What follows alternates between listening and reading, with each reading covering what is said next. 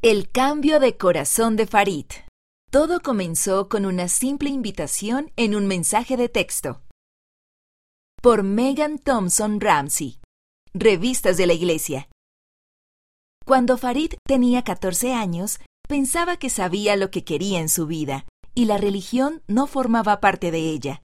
Le dijo a su familia que no quería asistir a ninguna iglesia, vivía una vida plena en la hermosa ciudad de San Pedro Sula, Honduras. Sus actividades favoritas eran la música, el baile, el fútbol, el voleibol, la natación y el senderismo. Pasaba la mayor parte del tiempo leyendo libros de filosofía y con sus amigos. Farid estaba esforzándose por llegar a estudiar medicina y solo quería disfrutar de la vida. Farid dijo que era un joven egoísta de 14 años que solo pensaba en sí mismo. No me importaban mi familia ni sus necesidades. Dice. Peleaba mucho con mi primo. Entonces un domingo, la vida de Farid dio un giro inesperado. Mientras estaba aburrido en casa, su amigo Isaías le mandó un mensaje de texto y le preguntó si quería ir a su iglesia con él. Esa fue la primera vez que Farid visitó la iglesia de Jesucristo de los Santos de los Últimos Días. Luego, Isaías lo invitó a asistir a seminario y le gustó mucho. Sentí algo en mi alma que me dijo que estaba en el lugar correcto, con las personas correctas y en la iglesia correcta. Dice Farid. Poco después de asistir a seminario por primera vez, se unió a la iglesia y poco después de aquello comenzó a notar algunos cambios inesperados en sí mismo. Del egoísmo al altruismo. Farid dice, Pasé de ser un joven inmaduro de 14 años que solo quería ser rebelde a un joven con perspectivas eternas. Mi familia también se dio cuenta. Farid dejó de pelear con su primo y, por el contrario, ahora trata de encontrar maneras de servirle, tales como preparar el almuerzo, limpiar su habitación o preguntarle si necesita ayuda.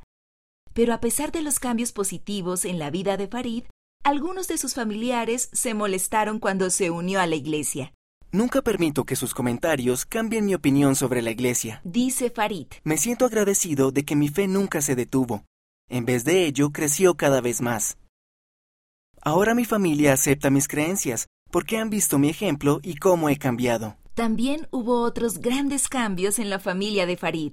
Su mamá ahora está tomando las lecciones de los misioneros y quiere bautizarse. El Padre Celestial nos promete que, si nos esforzamos, recibiremos bendiciones, pero Él lo hace a su tiempo. Han tenido que pasar casi cuatro años para que un miembro de mi familia quiera bautizarse. No ha sido fácil para mí. He sido tentado a pensar que la iglesia es falsa, pero cuando le he preguntado al Padre Celestial acerca de la veracidad de la Iglesia, he recibido mi testimonio, el cual me mantiene fuerte. Familias eternas. Farid dice que la mayor bendición que ha recibido desde que se unió a la Iglesia es el conocimiento de que las familias pueden estar juntas para siempre. Un año después de que Farid se uniera a la Iglesia, su abuelo falleció. Lo amaba mucho.